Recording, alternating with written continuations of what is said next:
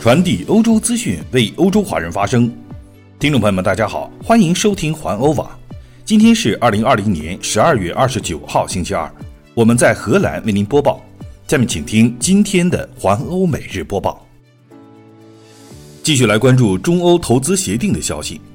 据多名欧洲外交官透露，欧盟所有的成员国今天对布鲁塞尔和中国进行的投资协定谈判给予了政治支持。这番表态为双方达成协议清除了障碍。其中一名外交官说：“欧盟轮值主席国德国在今天召开的一场成员国驻欧盟大使会议上表示，没有任何欧盟国家对中欧投资协议谈判示意停止。”这些外交官指出，双方的谈判最近有正面的发展。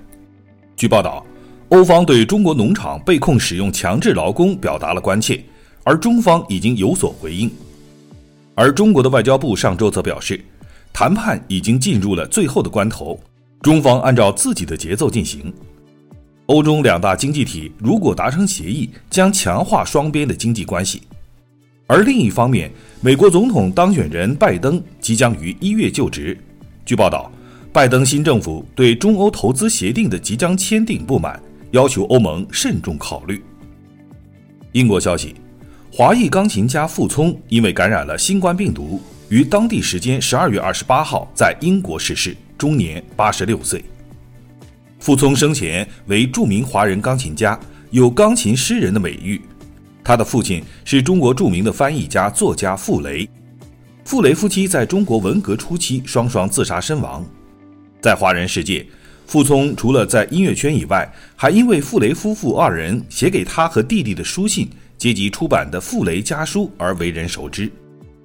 傅聪于1934年出生于上海，在上世纪五六十年代中国的政治动荡期间移居国外。他1955年前往波兰学习钢琴，1958年前往英国后一直在伦敦居住。12月27号，多家中国媒体称他在英国确诊感染了新冠病毒，次日证实他已于英国因感染新冠去世。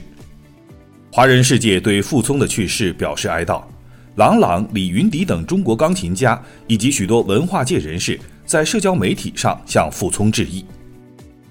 继续来关注疫情的消息。近日，俄罗斯承认，迄今为止新冠病毒造成的死亡人数是先前官方报告的三倍，即十八点六万人，而不是五万五千人。因此，在新冠死亡人数最多的国家中，俄罗斯应该排名第三位，仅次于美国和巴西。据荷兰媒体驻俄罗斯的记者戴维扬称，俄罗斯政府已经不再可信。他在 NOS 电台新闻中说：“许多人都看到了家人和朋友死了，许多人都不再相信这些数字。”俄罗斯统计局昨天公布了今年的死亡数字为二十三万人，大大高于先前的报告。这些死亡者中有百分之八十一是由于感染了新冠病毒造成的，即十八点六万人。戴维扬说：“政府昨晚承认这是确切的。先前报告的死亡人数相对较低，部分原因是登记的方法。以前只有在尸检后表明正式的死亡原因是死于新冠肺炎，才作为病毒感染死亡登记。”荷兰的记者说：“除此之外。”俄罗斯希望保持比世界其他地方更好的样子，他们想证明医疗保健也比其他地方更好，疫苗接种计划也优越，甚至普京也曾一再表示，俄罗斯的情况比世界其他地方都要好。但是他们现在再也无法维持这种状况了。来看德国方面，近日德国已经开始的疫苗接种，因该国北部发生的意外事件而黯然失色，在那里。一个老人疗养院退休之家给八名看护者注射了过量的疫苗。据德国地区当局称，施特拉尔松德镇的八名护理人员昨天接受了辉瑞疫苗建议剂量的五倍。他们中有四人在出现流感样症状后被送往医院观察。据称，剂量过高是由于在护理中心准备疫苗时的个人错误。该地区官员在一份声明中指出，根据德国制造商 BioNTech 的说法。在第一研究阶段，曾经对测试对象进行了更高剂量的疫苗测试，并没有严重的后果和长时间的副作用。在德国，还有另一条坏消息。近日，有一千剂的辉瑞疫苗可能已经无法使用。位于巴伐利亚北部的利希滕菲尔斯的医院，近日有工作人员发现，疫苗进入冷库之后，温度已经升到了十五度。根据疫苗的开发者称，冷库的温度不应该超过八度。德国当局现在正在等待生产者提供更多的信息，以确定这一千剂的疫苗是否确实变得不可用。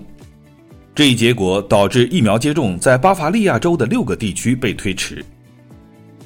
据比利时媒体报道，在比利时莫尔的一个居民护理中心，一名感染了新冠病毒而死亡的居民，他的妹妹向比利时护理和健康机构投诉该中心。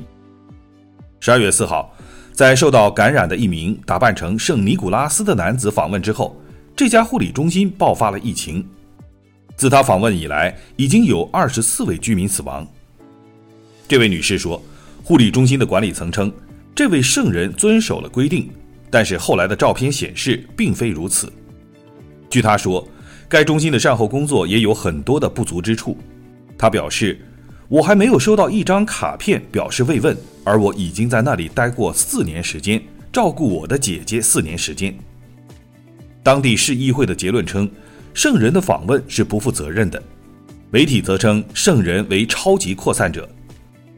扮演圣人的男子是该中心的一名居民的儿子，他也是一名义务工作者。他希望在节日里能够给居民们带来快乐，送去礼物，但是想不到送去的却是死亡。荷兰消息：从今天开始，从疫情风险地区前来荷兰的旅行者必须显示不超过七十二小时的阴性检测结果，这适用于大多数的国家。荷兰外交部将世界上绝大多数的地区确定为风险地区。由于在英国和南非传播的新冠病毒的变体，这样的规定已经于上周时在来自英国和南非的航班上执行，而现在这样的规定将适用于世界其他地区。荷兰的规定也用于通过火车、巴士和轮渡进入荷兰的人。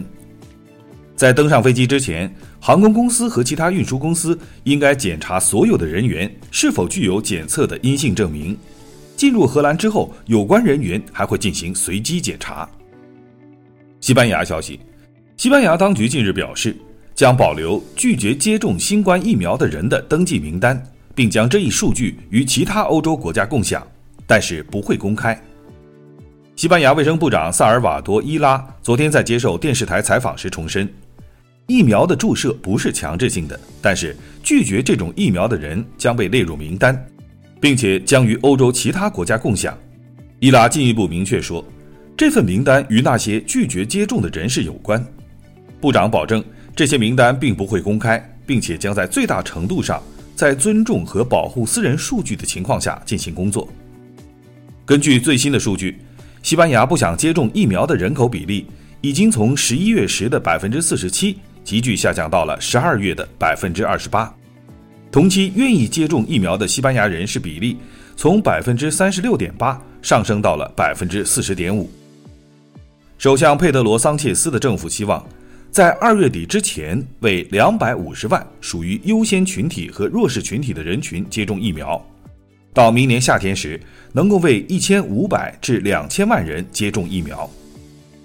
以上就是今天的环欧每日播报。我是郑军，期待您每天关注环欧网为您带来的欧洲最新资讯。明天见。